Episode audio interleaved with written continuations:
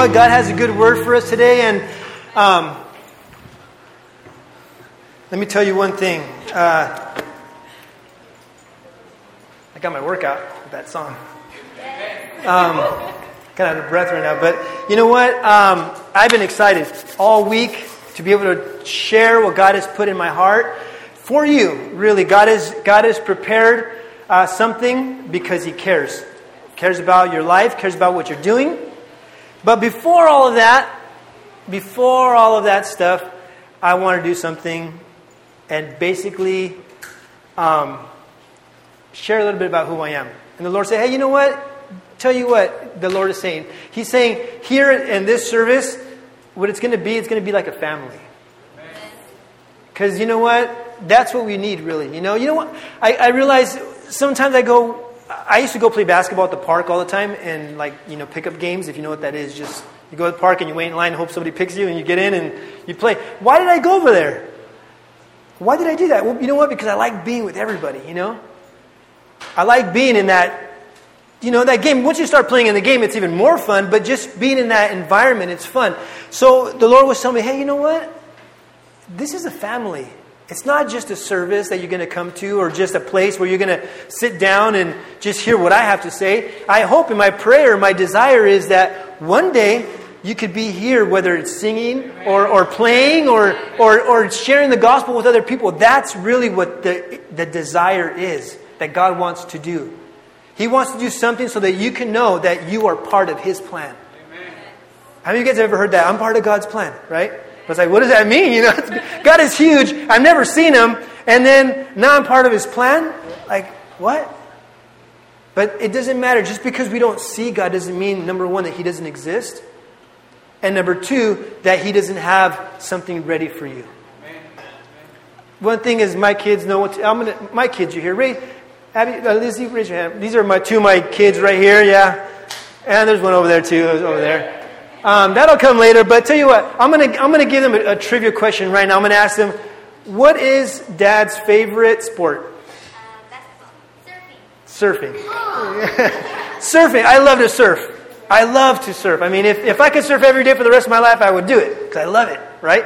You, let me see out here. What do you, what do you, Jair, what do you like to do? Play football, sports. Anybody else? What do you like to do? What's your passion that you love? I like to sing.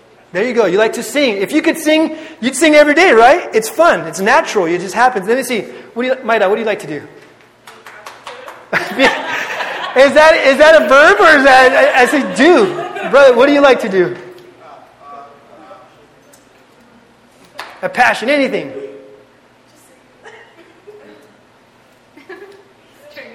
I'll come back to you. Okay. Mike, you look like you're chomping at the bit. What's that? Taking that. Well, that's not. Anybody else? Sayla, what do you like to do? Art? All right, cool. See, I like to I like to surf. We all have things that we love to do, and we say, "Oh, you know what? That's going to have to take a back seat to the things that God has for my life because I like to do that. And if I love God, well, then I can't love that more because I got to love God more. So then we think that God can't use the things that we love to do for His glory. See, when I was a kid, my mom, I, I would tell my mom, "Mom, I don't know what I'm supposed to do." And she told me, and she, she showed me in the scripture. She said, "You know that God told Moses one time when he came up to the, I think it was." Um, where was it? Um, uh, the Red Sea, and when he had to part the Red Sea. You guys remember that? And basically, God said, Hey, told Moses, Well, what do you have in your hand? What did God have in his hand? Do you remember? A staff. He said, Use that. Use that hit, you know, and the waters opened. What do you have in his hand? He had a staff. And my, so my mom said, and at that time, I actually used to live in Hawaii. We used to live there, and, and I had a board, and I was like, Mom, I, I think I'm going to quit surfing because um, I just, I, I want to give God my all. And, and it was a good, good idea, but she says, hey, and she told me that. She says, hey, you know what? What do you have in your arm? And I had my surfboard, and she says, in Spanish, she said, was usa eso. She says, use that. And I said, oh, you mean I can use, you mean I can use my surfboard to serve God? That's cool. So what I did, guess what I did? Man, I couldn't wait to the next time I was surfing before, be, that I went surfing because now the next time before I surfed, I was like, Lord, thank you for these ways that you created. Let me go out there and do my best so that if somebody ever asks me, eh, how'd you do that or this or whatever, I can say, you know what? There's a God who loves you. Right? You see the difference between feeling like we have to come here and then and it's it's it could be maybe taken as boring when God actually can use the things that you have. And the person that you are, that nobody else is going to do what you can do.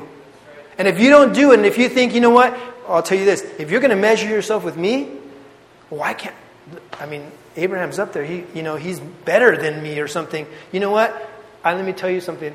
You should never measure yourself with another person. Ever. Ever. The only one person you should measure yourself up to, and that's Jesus. And if you measured up to him next to him, you know what he would do? He'd hug you. And he'd say, Hey, how's it going? Let's do this together. He wouldn't put you down. He wouldn't make you feel less. He wouldn't make you feel, oh, you know, you got to work harder at that. What he would do, he would say, hey, let's, let's, let's talk about something. Let's do this together. And let's go forward. Let, let, let me show you what I can do. Amen? Amen?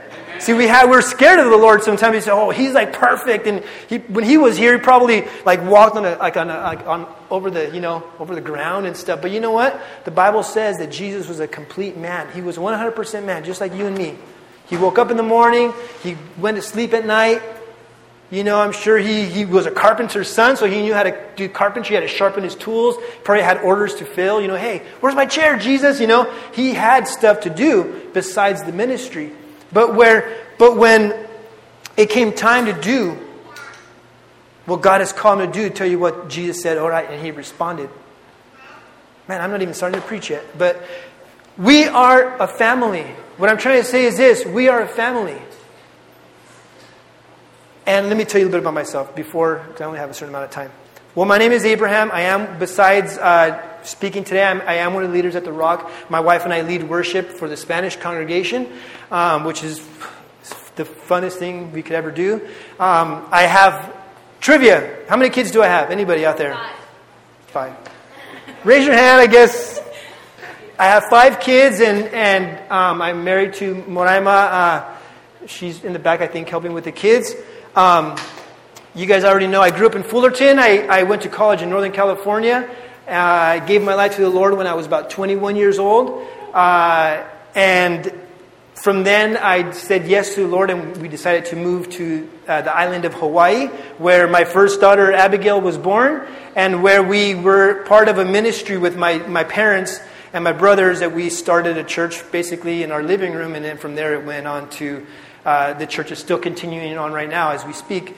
Um, that is what the Lord, uh, a little bit of my background. And why do I tell you this? Because I want you to know that we are family.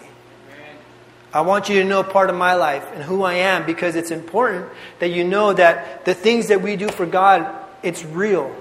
And real people are involved in that. Real people who have things going on in their life. Amen? So with that being said, I wanted to give you a little bit about my background, and this is going to be a little bit tough because my kids are here, and and like any parent would, they want to I want to make a bubble and put my kids in it and say, you know, don't ever nothing bad ever happens in this world. And but you know what? The truth is, bad things do happen, and we do mess up, and you know the Bible calls there's something that's the issue, and it's called sin. Who knows what sin means? Who knows what that the word sin means? What is sin? besides bad things against God, right? That's what we know of sin, right? The, the meaning of sin is missing the mark. That's what sin is, missing the mark. So if you look at, if you think of, a, of, a, of the, those people, the archers, when they miss the mark, they're sinning in a sense because they didn't hit what they were supposed to hit. And for us, when we're not doing, I don't want to say we're not doing what God's supposed to do because then it makes us feel like we need to keep doing things. God has designed you some way. And He's given you gifts that, like I said before, nobody else can do and nobody else will ever do. And when we don't walk in them completely, that could be a type of sin as well. Besides the other sins that, you know, like sins that we know that are bad, like actual sin sins, right? Like murder, um, uh, stuff like that, right? So, um, let me go a little bit about with my testimony. Um, when I was a kid, I, I oh man, this is tougher than I thought. Um, when I was a kid, uh, I grew up in church, but I didn't really serve the Lord. I didn't um, allow Him and the things that He had for me to really um, come to life, so to speak. Um, in school, which is probably the biggest place where you're going to get influences that are, are not going to steer you in the right direction, I started getting steered in the, in, the, in the wrong directions through influences that I had as friends. So, um, my parents, if any of you guys know my parents, I've always had people living in my house since I was a kid. I mean, since I was a, I mean, they would tell me, go sleep in the living room so somebody can sleep in your room. You know, it was that kind of a house. We had people living anywhere because my parents always helped people out. And that really, like, made me mad. You know, I was like, what are you doing in my house? You know, I, I was, I was more like an, of a, of a hard-headed, rebellious kid. And I would sometimes even get to the point where I would, I would tell people who, they were just frustrating me. I'd be like, what are you doing in my house? Get out. I mean, I'm a little, like, eight-year-old, seven, ten-year-old kid with a really bad attitude. Even towards my parents, I would say to them, I would say, you know, as I got older, not, not at that age, in, in my teenage years, I would tell my parents um, that I hated them to their face, and I would say, why, why you know, why are you making me do things? Um, and I hated them because they were trying to steer me in the right direction, which is, which is not a good reason to hate somebody. But when, when you are not hearing from God, those things come in. The enemy takes advantage of those things. And I would tell them to their face. And can you imagine my parents trying to raise a kid and, and that kid just telling him they hates him and when they he can't wait until he turns 18 so he can move out and do his own thing and live his own life. And meanwhile, in, in, in the same time, they were feeding me, they were giving me a place to stay, they were uh, doing everything a parent should, right? And so, uh, so in that I was not serving God. I was not, I wouldn't even say serving God, I was just a very rebellious person. Um, I went to college and I, I, I, it was more my excuse to, to leave the house than anything. And so I, I, I am, uh, at this point, uh, uh, going to college up in Northern California, which is almost towards Oregon. And, um, and I'm not going to get too deep into certain things, but um, to try to sort of keep the ball rolling here. Um, I'm in school and I'm and I'm and I'm I'm beginning to uh, do my own thing, right? And uh, and I'm beginning to do my own thing, and my life is beginning to develop, let's just say, out of, out of my parents' um, care. Let me ask you one question. What is the one thing, who, who still lives with their parents? Okay? Let me ask you, I don't care how old you are, I don't care boy or girl. What is the one thing that God asks of, of the kids to do? One thing. What's that? Yeah.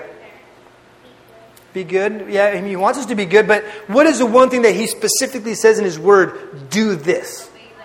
Obey your parents. It's the first commandment with promise. That's it. He doesn't say, hey, you know what, go work so you can help your parents out, which is a good thing to do, I'm not saying. But he doesn't say any of that. He says, obey your parents. That's it. That's all you have to do. If you have to do one thing, do that. And isn't that sometimes the hardest thing to do? It's like, couldn't you have said, like, take the trash out every week? That's easier, right?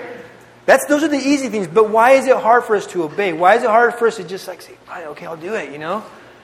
Because there's something in us that when it's not um, surrendered to the Lord, it, we, we do what we want to do. And I'm not saying that, um, and my, parent, my, my kids are here, that God is even expecting perfection out of even every person. What He wants to do is for people to recognize, recognize you know what? I really can't do this.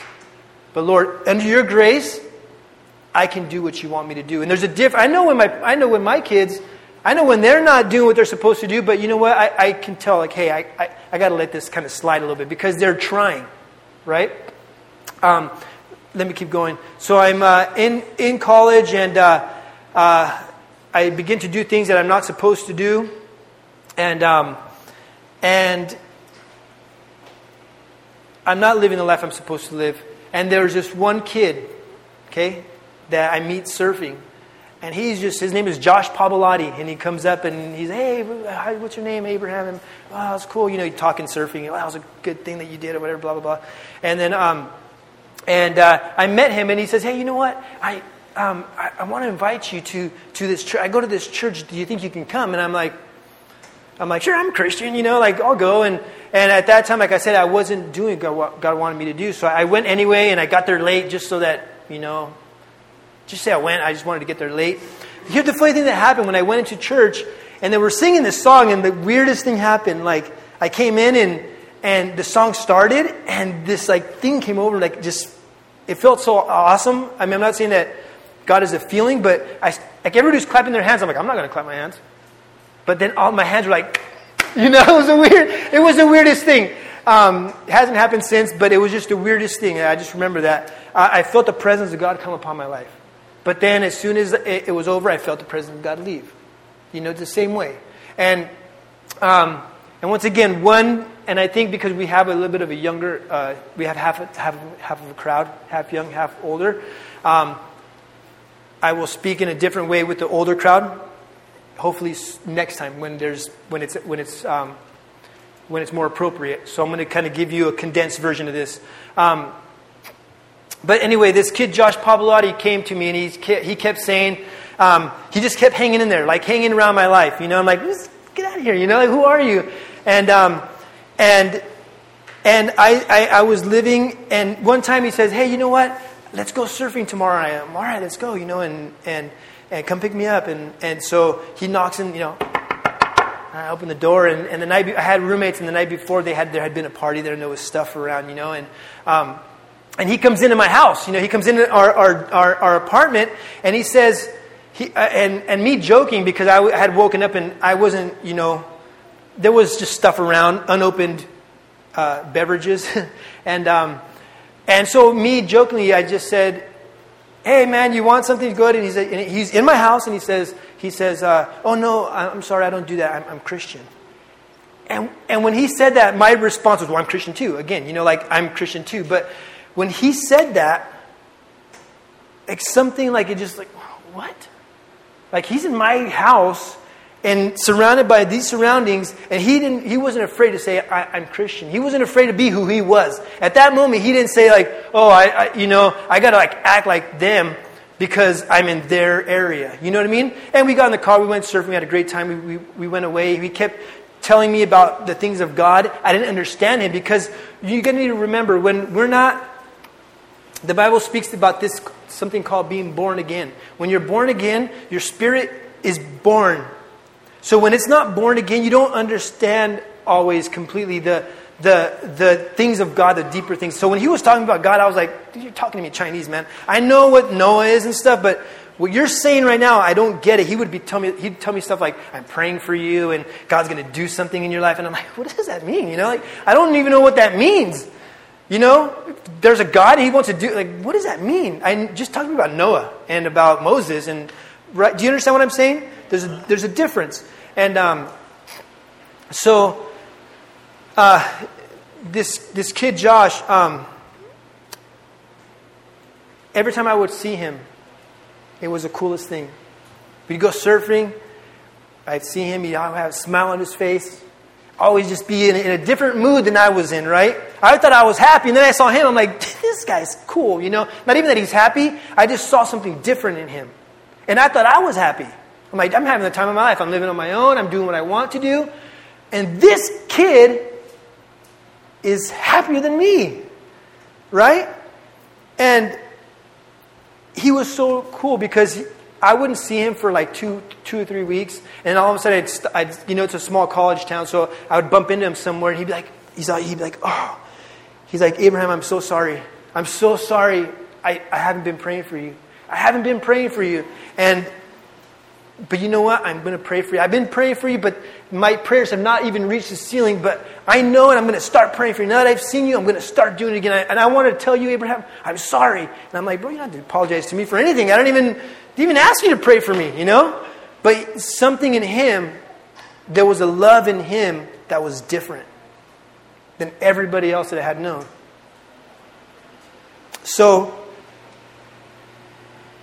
as time went on and my life got deeper into the things that I was doing, um, I had an encounter with the Lord and in that encounter, there was no Christian, there was no church, there was no anything. I just had a personal encounter with the Lord because of a situation that I was in. And in that moment, one thing that I did remember that my parents taught me was when you're in trouble, call out to God, right? So when I was in trouble, I called out to God. And I said, God, if you do this, if you do this, I will serve you for the rest of my life. I will get rid of this person who was in my life, had a relationship with. I will remove that. I will do this. And, I, and that's all I could do, right? And guess what? It happened. The Lord set me free. I can't explain what it means to be set free like that. It just, it's a forgiveness that comes upon your life that you don't even ask for. It just, the Lord forgives you. And some of us in here need that forgiveness. And that forgiveness is for you. It's for me. If it was for me and it, it set me free, it can be, it's for you too. And He didn't only set me free from like, oh, my sins. I mean, He set me free from my bad attitude. He set me free from my rebelliousness where I would tell my parents, I hate you. You're so stupid. You don't know anything. Who do you think you are? Let me live my life. You're lame. So lame. Gosh. Dude, God. Slam the door. Right? That's an attitude that you have that, you know what? I'm sorry to do that here, but that's just the reality. And that's not something that God wants us to. And you know what? Yeah, obviously, God, but you know what? That's just, if I were to see that in somebody else, I see myself. I'm like, man, I used to be like that. Like, oh, right? But before, you can't see it. You can't see it when you're in it. You don't know why this person doesn't want to hang out with you, but you know what? You have a bad attitude. The reason they want to hang out with you is because you got a bad attitude. And their nice way of saying, instead of them telling you you have a bad attitude, they just don't want to hang out with you. Right? So, I'm doing this. The Lord sets me free. I had an encounter with the Lord. I'm forgiven. I'm like, I'm forgiven, Lord. Like this. You know, I know it sounds really like it's happening really fast. And like I said, use your imagination on some of this stuff because um, I have to be conscientious of the age group that's in here.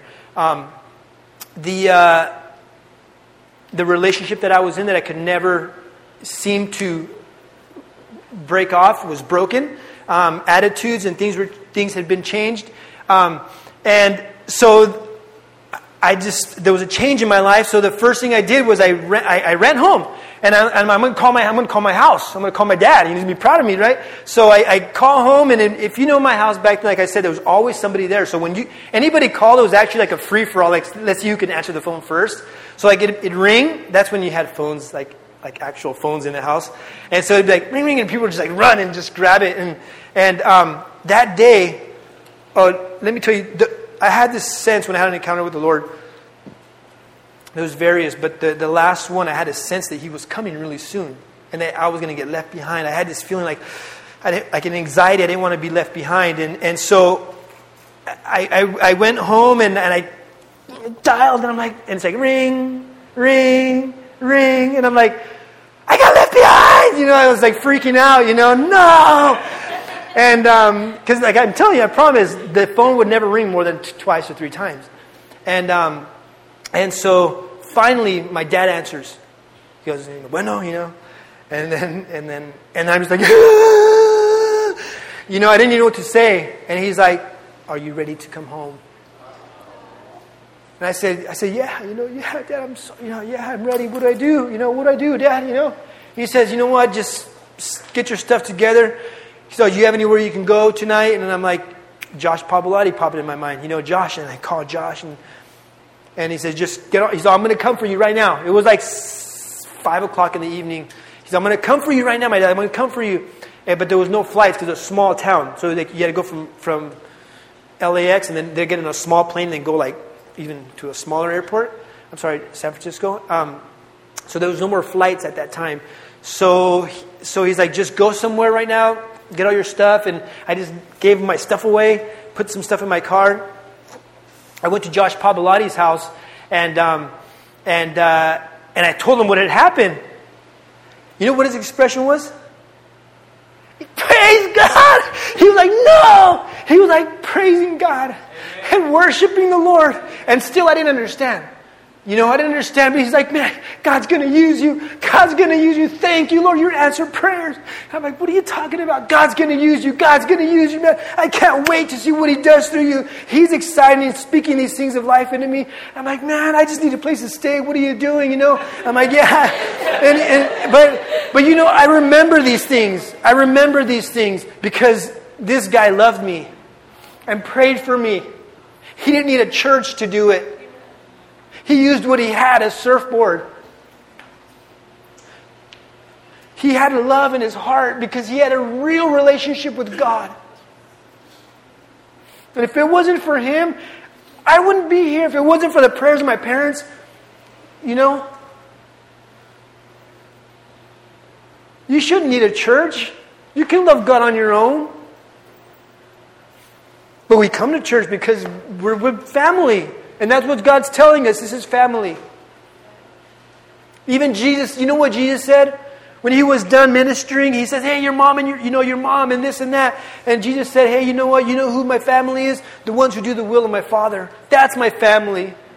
There's family that you're going to have that you don't get to pick, which are your brothers and your sisters. You don't get to pick them. But there's family that you do get to pick.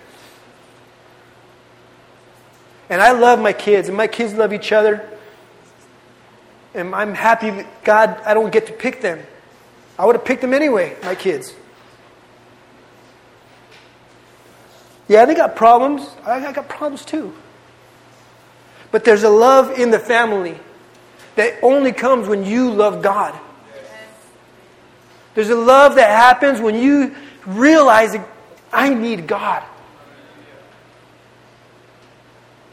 And Josh was excited and he was jumping and praising God. And, and I'm like, man, whatever, you know, you're crazy. But he just kept speaking these things of life into me. The very next day, I got into the car and I drove 14 hours. I lived 14 hours away. Where I was going to college, and 14 hours away. Drove 14 hours straight. And got home, turned off the car, went in the driveway, turned off the car, and went inside the house, and I just started weeping, you know. My parents were there, and just, I just started weeping. I don't know what. I don't know. I just started crying. And the first thing I did was tell my parents I was sorry. First thing. First thing. I'm so sorry. I'm so sorry for the years of abuse that I gave you, for the years of rebelliousness that I, that, that was in me. I'm sorry. And they were saying, you know what? No, it's because it's our fault. We weren't perfect parents. I said, you know what? You guys were awesome. It wasn't your fault. It was my fault. See, when, when God comes in your life, you, you become humble. You can't be prideful and have God in your life. I don't care who you are. You know that people, when they found out, hey, you know, hey, I think Gabe's going to church now, they're like, yeah, right. Because they knew my life. But you know what they told that about Paul, too? They said, you know, Paul, that guy who used to kill Christians, he's Christian. Like, yeah, right. Yeah, I'm serious. Go, go, go look. I'm not going to go, you know. I don't, it might kill me, you know. People didn't want to talk to me because I was so rude. I would just burn them in their face. I had a quick tongue. I could just, bam, snap and burn them like that. But you know what? God takes those things away from you. And you, you know, people who know me afterwards go, oh, that guy's pretty mellow or something. You go, you know, you didn't know me before. You didn't know my attitude. What a big, bad attitude I had. You might not think, ah, that's nothing. What does that mean? Those other gangsters who do this or that. It doesn't matter. You know what? That's my thing that I had. Do you understand what I'm saying? So Josh Pavlari was a blessing, and that leads me to this. There's a person when I and and as a result of that, man, the Lord gave me a hunger for His Word like you wouldn't believe. Because, like I said, one time I will, I'll get to explain to you in detail the things that had happened. But as a result of what had happened, um, there was anxiety in my life and a trauma and a fear. And, well, I'd close my eyes and I'd start freaking out. But guess what? I go, as long as my eyes are open, I might as well read the Bible, you know? So I started reading the Bible. And I would get this anxiety and fear. And I started you know what, what I do, what I do, and I just, I would start memorizing scriptures. I would start memorizing scripture that says, um, um, I can do all things through Christ who strengthens me. That's a simple verse that we can, I'm sure you probably memorized it already. If you're in a situation and you don't know what to do, say that even if you're like, you're hungry, you know? Why? Because you're training yourself that the power of the Word of God is real. It has power to deliver you, means to take you out of that situation that you're in. That no call to the cops can help you in. That no call to your mom or your daddy can help you in. In that moment, you need something, call on the Lord. And so I would, oh, I could do all things through Christ who strengthens me. And I'd close my eyes to rest, and I'd start getting these fears and these torments in my mind. I can do all things through Christ who strengthens me. Lord, your word says, you know, and I'd be freaking out, but I, you know, I was training myself. I would say, you know, he who fears is not made perfect in love because, uh, because fear has torment, and those who have torment, those who have fear have, are not made perfect in love. Um, other verses that, um, uh, we're not getting the spirit of fear, but a spirit of power, love, and of sound mind. You know, I just started like bam, bam, bam. Just started learning and eating this thing. I'd eat it. There was scripture. I think I've shared it with our Spanish congregation before. When I mean, I was like new to the things of God, so I'm like reading everything, believing. Like, I mean, you believe everything, but some stuff is like poetic. You know, like like Psalms are poetic, right? So you can't like the, the God says, "Well, I cover you under my wings." Well, it doesn't mean God's like a like a bird, right? It's just it's trying to say I'm covering you like like if a mother hen would cover his chicks and do everything for it, I cover you that way. It doesn't mean it's a bird, right? So I would I would read things in there. I'd be like the Bible would say, "Open your mouth," and I would fill it. So I'm like, you know, right? I didn't know, but I was trying to be obedient, you know. But now I know, open your mouth and I will fill it. Meaning, if you have the courage to speak, my words, open my mouth, and He's going to give me something to say. Instead of something filthy coming out of your mouth or, or, or, or just negative, open your mouth and let the Lord speak to you. In faith, speak it. Say something. Don't compare yourself to me. Say something better than I can say. Say something better than Pastor Jerry can say. Say something better. Didn't Jesus say, You'll do greater things than I will? He's not insecure. He's not worried that you're going to outdo him. Why? Because he has no pride. He's got no pride. So when he sees his people and his kids doing great things, he's like, whoa, that's my kid. He's doing what I'm supposed to be doing. When I see my kids doing something and Lizzie doing great things and she's creative and creating things, like, that's my, that's my, I don't get jealous and you better stop that because you might draw a better picture than me, you know? right? One time she drew this thing on my truck. Do you remember? And like, and, and I looked up for some reason and I saw this cool, like, you must have been, how old were you? like five or something, you know? And she drew this thing on the upholstery. It was like kind of a new truck, you know? Like, I looked at it and it was so nice. It was so cool. I just left it there, you know? I'm like, I can't get mad at this. They're like, you know, right? But that's the thing. It's like, if we just do what we're supposed to do, things are going to turn around. So, David, just bring me back to, and I'll, I'll finish up shortly. I got to know David David in the Bible really well because I was freaking out. I didn't know what to do, so I kept reading. And how many of you guys know the story of David? So, in a nutshell, this is what happens. The people of Israel, which is God, God's people, really wanted, they were going through some hard times, and they said, you know what? We, we want a king like every, all the other nations. They saw the nations had kings. So, so they're like, we want one for ourselves. We want to be like everybody else, you know? We want to be like that nation. We want to be like Russia, like this or whatever. So God's like, no, like, I want to be your king. So, but he said, you know what? Fine, I'm going to give you a king. He gave him, a, he gave him King Saul. Saul was a king that was not obedient fully to the way God wanted him to do things. So, Saul, God, I'm doing this very quickly, okay? God said no to Saul. But in that meanwhile, that transition time, there was this kid, David, who was out there feeding the sheep and stuff like that with his parents, who was doing what God was doing, had no title, wasn't even known, but was just doing it anyway. When God took the kingdom away from, from Saul, okay, Samuel, who was a prophet at that time, said, Hey, you know what? God told Samuel, you know, and it hurt Saul when, I mean, it hurt Samuel when God took the kingdom from, from, from, from Saul. And, and, and, in that time when Samuel the prophet, who was the one who would go out and say, you know, put, like, kind of speak for God and say, You are king, God told him, um, while he was crying for Saul, really, God told him, you know, I prepared somebody else. And his name is David. Oh, no, he said, it's in, in the house of Jesse. So it, let's just say, uh, well, I was going to say your, last name is Hernandez, but that's my last name. People are going to think it's, um, it's, uh, last name. What's your last name? Losada. Go to the house of Losada because there I have a king prepared. Right?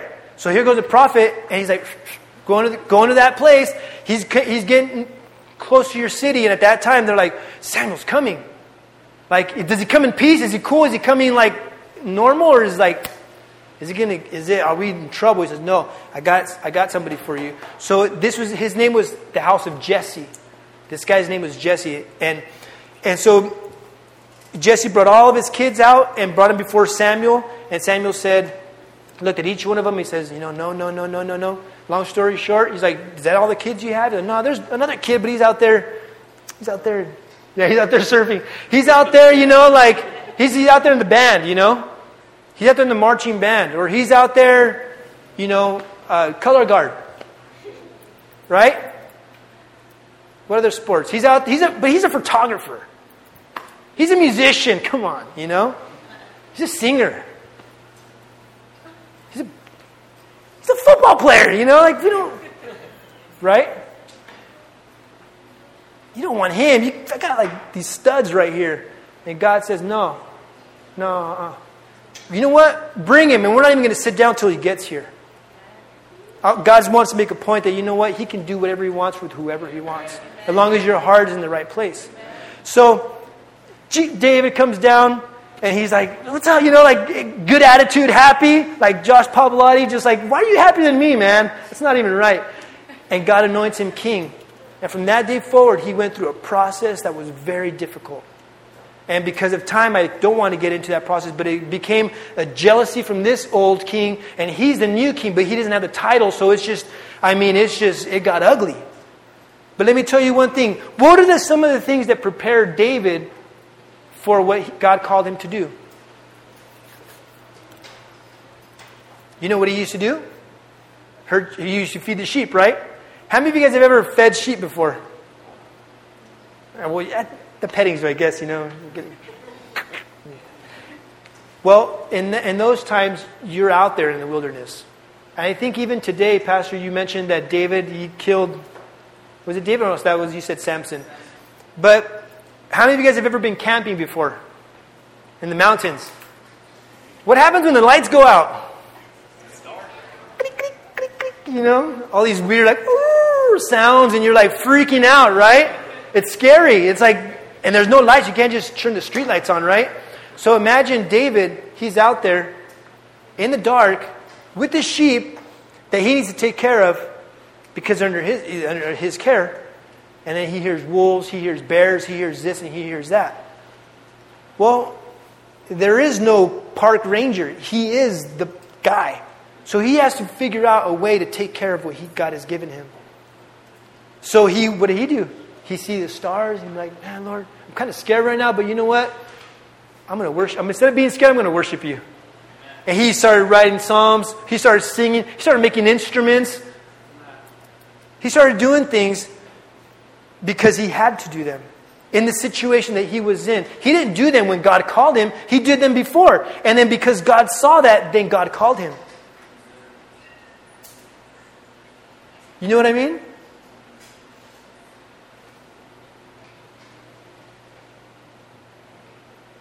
We all know what David did. We all know what David did. How he destroyed Goliath you guys know that story, right? David and Goliath? Really? I'm gonna I do have two minutes. David's in there, not even king yet. Saul's king. And there's dudes coming out and saying the two armies would line up and they would just basically like last man standing. But this team had Shaquille O'Neal. And this team didn't have Shaquille O'Neal. So basically, this king was going to win every time. And he was so confident, he'd be like, Ha! You Israelites are nothing. And tell you what, send me your champion, like send me your best guy, so that I can destroy him and we can finally take you guys all as slaves. You know? But then David was like, and David had to like he'd run and go give like his brothers because his brothers were in the army. He'd go give him he'd go give him like food, right? In the meanwhile, so David heard this and he's like, "Are you letting him talk to you this way?" Like I've been out there in the sh- when taking care of sheep when lions have come, And I destroyed them. Like, why are you letting this guy talk to you like that? Why are you letting this guy talk to you like that? So, David already had faith. And his brothers like, there you go again, David, thinking you know what's up, thinking you know what to do. Like, just, just sit there and just shh. That's what they told him. His brothers did tell him that. You know, just you're too small, you're too young. You're too small, you can't do that. But to make the long story short, David went up there, spoke what he was going to do to that giant, got a, got a sling, a stone, bam, killed him, destroyed him, cut his own head, cut his head off with his own sword, with Goliath's own sword. And the old, the old, um, the, uh, the army fled and, and the Israelites won. Why? Because God was with David. And that really upset King Saul. Like I said, there's a whole another jealousy history thing that's going to go on in there, and just, it's like, we're not going to go there right now. But later on in David's life, as he did all these things, he did one thing that's really, really important. And he brought the Ark of the Covenant back to the Israelites. How many of you guys know what the Ark of the Covenant is? She knows you heard of it, right? It's the presence of God. It's the presence of God in that little three foot box. And wherever that thing went, whatever that thing was at that specific time, they were blessed. Except if it was in the hands of the wrong people, then they were like almost cursed, so to speak, right? It was just a symbol of God's presence. And David said, you know what, we got to bring this back. Because when they would fight, the, people would take it away. You know what I mean? And, and, he, and he said, we got to have this in our house. We got to bring this back. And it was supposed to be in the temple. And there was even a certain point where God brought it to, David brought it to his house. Can you imagine that? He brought it to his house. He wasn't even supposed to be there, but he, he brought it there anyway.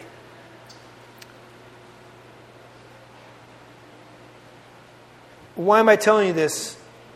Because I know that in this place there are Davids, there are people, and the Lord is speaking to you about things in your life and the things that you can do and that you haven't done.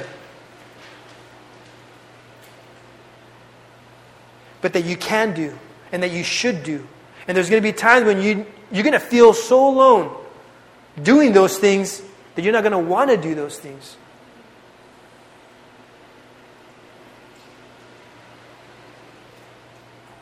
But the Lord is going to be with you. And when you start doing that, He's going to start responding. And when you start doing that, you know what's going to happen? The presence of God is going to be there with you. You know what's going to happen? Your friends are going to start saying, Why is she so happy? Why is he so happy? And it's not going to be like a giddy thing, like, not that kind of happiness. You know what I mean? Not like that. You know, it's going to be something that there's going to be a change in in our lives. There's going to be something that, you know, we can say, whether it be where the Lord spoke to you and said today, you know what, you need to ask your parents for forgiveness. That's where it's going to start for you.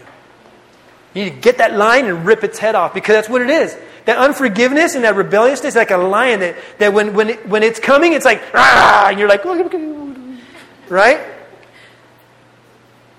It doesn't let you do what you're supposed to do.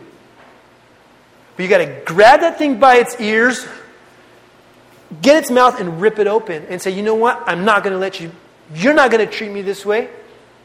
I'm going to humble myself and do this. Because you know that the words that you speak can damage somebody.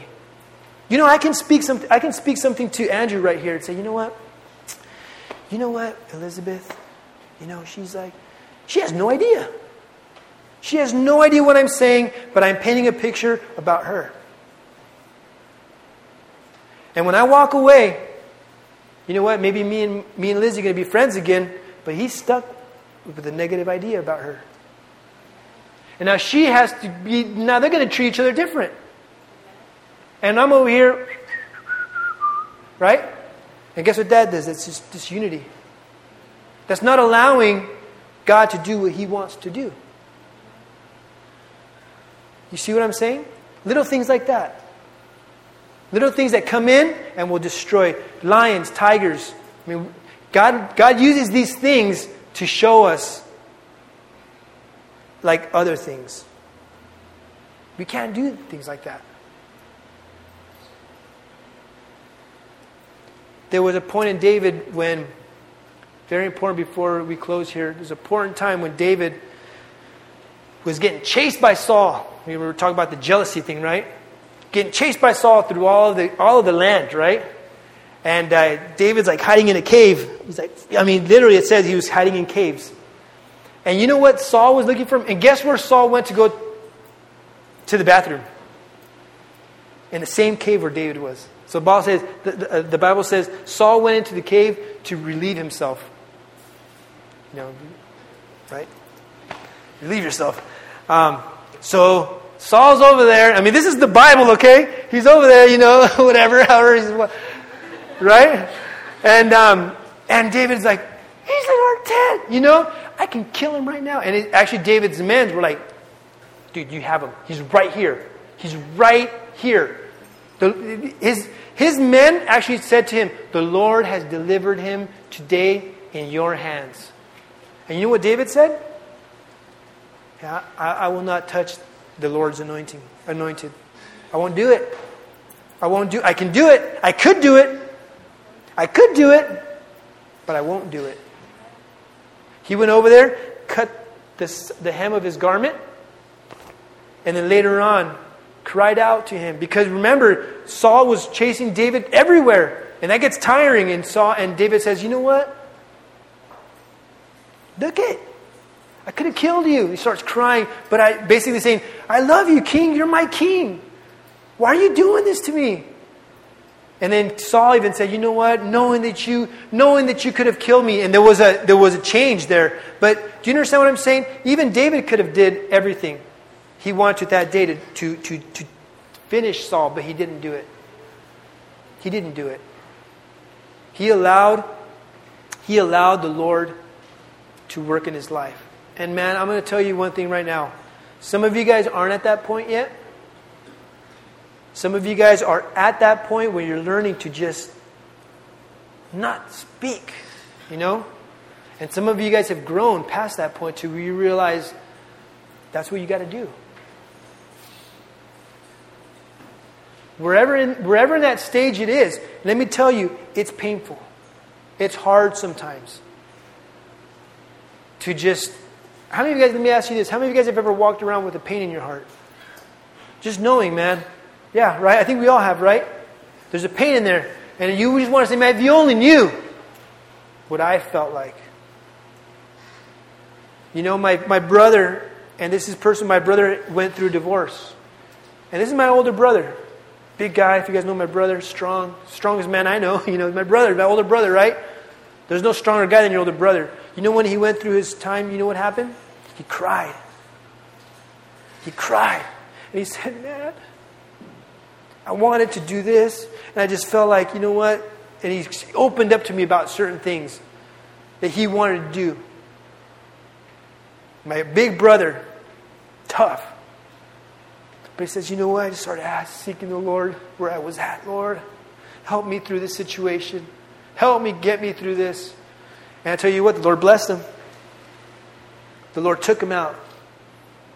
So, whatever your situation is today, I want to tell you this you're in family. And what you're going through, we're going to go through it together because we are family. And God wants you here. God, one of the most important things that I forgot to, to share with you is this, and it, it is a scripture that I have. Unfortunately, the only, script, the only scripture that I'm going to quote today is this.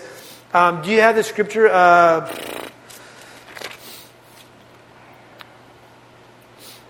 First Samuel 22, 1 and 2. 1 Samuel 22, 1 and 2. And it says like this. Remember, this is where David, this is where, this is where David is running away from Saul, right? And it says this. David therefore departed from there and escaped to the cave of Adullam. And when his brethren and all his father's house heard of it, they went down there to him. Next one. Next verse, verse 2.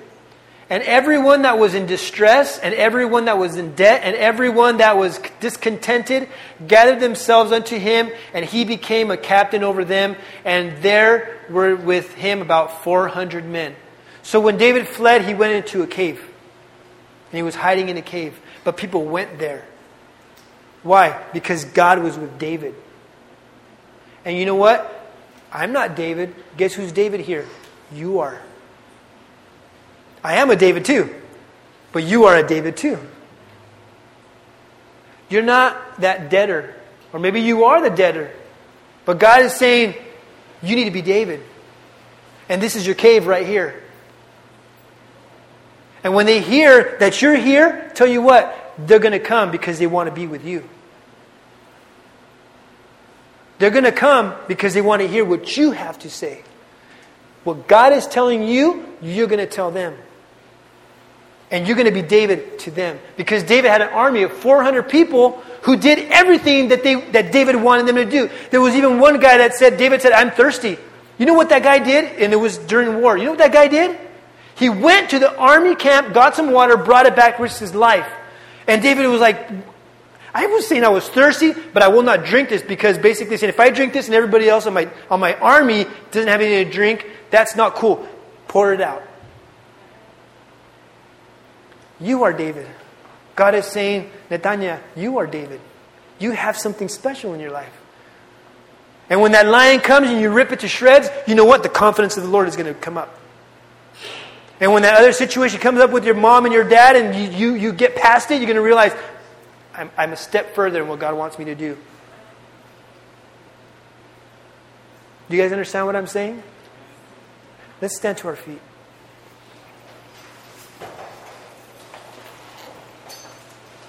We are family, and I want you to know this. I opened up myself to you, and I and I I, I express myself so that you know that this is a place where you can be who you are.